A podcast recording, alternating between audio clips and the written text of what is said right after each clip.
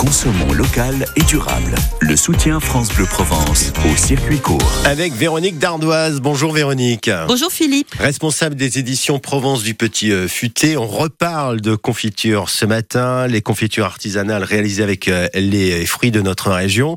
Alors vous avez référencé euh, une nouvelle adresse, les gourmandises du Grand Puech. C'est à Mimé, le plus haut village des Bouches-du-Rhône, avec, il faut le savoir, le sommet du Grand Puech à 779 mètres quand même. Hein. C'est une belle randonnée à faire si le temps le permet.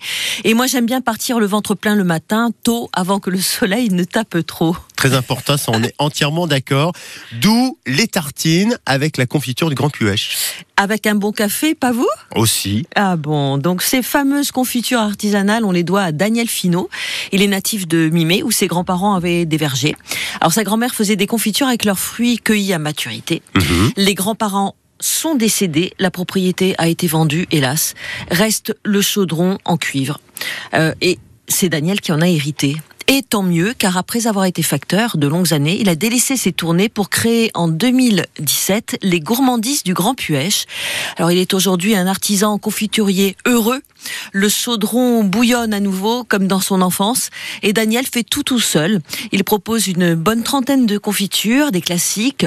Alors la fraise, l'abricot, euh, la cerise, la figue la prune. D'accord, je ah, prends. Voilà.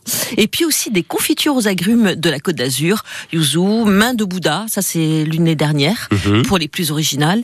Et aussi, il fait des confitures avec des fruits oubliés et sauvages, comme les jujubes. Vous savez, ces fruits de jardin qu'on appelle en Provence les chichourles. Oui, d'où l'expression femme de chichourle. Eh oui, oui Médéric, s'il nous écoute, Médéric, on note. il va nous en dire plus dans une de ses prochaines chroniques. Bien sûr, peut-être, on va lui souffler.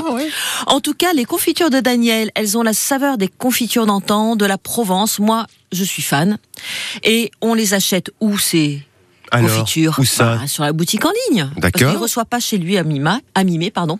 Les gourmandises du Grand Puech, donc c'est sa boutique en ligne. Mhm. Il est sur le marché de Velo aussi le samedi et celui de Gardanne le dimanche. Ah, très bien. Mmh. Joli marché d'ailleurs à Gardanne le dimanche. Très grand marché.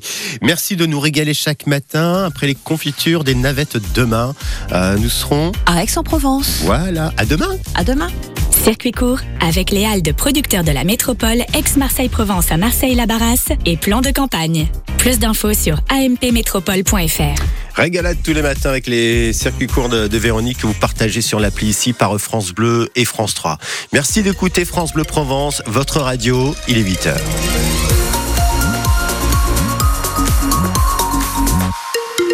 Les infos à Marseille en Provence, Loubourdi. Et d'abord un point sur la route, Philippe. On est dans le traditionnel concernant les, bouchons ce matin, les ralentissements. Pas d'accident à vous signaler. Si vous êtes par exemple sur la 50 au bas de Marseille, eh bien ça ralentit surtout à la Valentine en direction de Marseille. on profite euh, des éclaircies ce matin de courte durée. Retour des nuages dans la matinée. cet après-midi, on aura de la pluie localement, des orages également et parfois de la grêle. Donc à surveiller pour nos cultures. Ça, c'est pas bon la grêle. 16 euh, degrés à Marseille, 17 degrés à Toulon, 13 degrés à Aix-en-Provence, 8 degrés à Digne et 10 à Gap ce matin au réveil. Et cet après-midi, 25 degrés à Marseille et Toulon, 26 degrés annoncés pour Aix-en-Provence. Le sel dans les cheveux, la peau qui gratte un peu à la Ciotat, terminer la douche hein, sur euh, la plage en sortant de la mer cet été. Et eh oui, vous l'avez compris évidemment, pour faire face à la sécheresse en Provence, et eh bien de plus en plus de communes suppriment les douches sur la plage. À la Ciotat cet été, on coupe le robinet des cinq plages publiques, une mesure qui ne plaît pas à tout le monde, Fred Chapuis.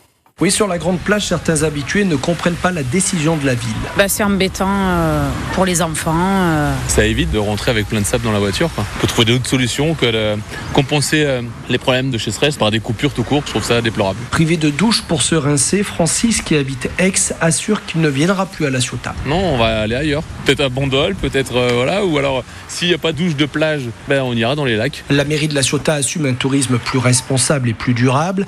Eric Alloueur de Paddle serait réjouit de voir moins d'eau gaspillée. Ouais, ouais, il y a des abus, il y a des gens qui viennent prendre la douche avec euh, le shampoing et tout, donc euh, c'est abusé sur euh, certaines personnes et ils vont trop loin. Un peu plus loin, je croise Hélène, Sébastien et Manu, toujours en combinaison, les cheveux mouillés. Les trois Marseillais sont pour la suppression des douches de plage, une mesure de bon sens selon eux. Je trouve que c'est pas très grave, c'est même bien. On vient ici pour se baigner et l'eau se rincer derrière, c'est pas du tout nécessaire en fait.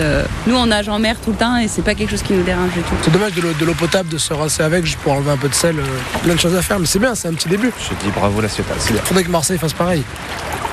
Alors vous, qu'en pensez-vous? Est-ce que c'est une bonne ou une mauvaise idée selon vous de retirer les, les douches de plage pour faire des économies d'eau? Vous êtes pour ou bien au contraire pas du tout? Vous pensez qu'il y a d'autres moyens de faire des économies? Vous avez la parole ce matin sur France Bleu Provence au 04 42 38 08 08. Vous les avez peut-être vus hein, à Marseille, d'énormes tractopelles en bas du chemin de la Madrague-Ville. On est dans le 15e arrondissement, exactement à l'endroit où des déchets traînent partout sur la route. Plus de 300 tonnes retirées hier et le nettoyage continue. Aujourd'hui et demain, euh, des gravats, des pneus, des sacs poubelles déposés sauvagement dans ce quartier depuis des semaines. Alors pour lutter contre ce fléau au-delà du nettoyage, eh bien, la métropole et la mairie veulent désormais retrouver les fautifs. Jean-Yves Sayag, délégué au dépôt sauvage et à l'hygiène à la métropole, mène l'enquête. C'est-à-dire il suffit de fouiller en fait. On trouve les noms des propriétaires,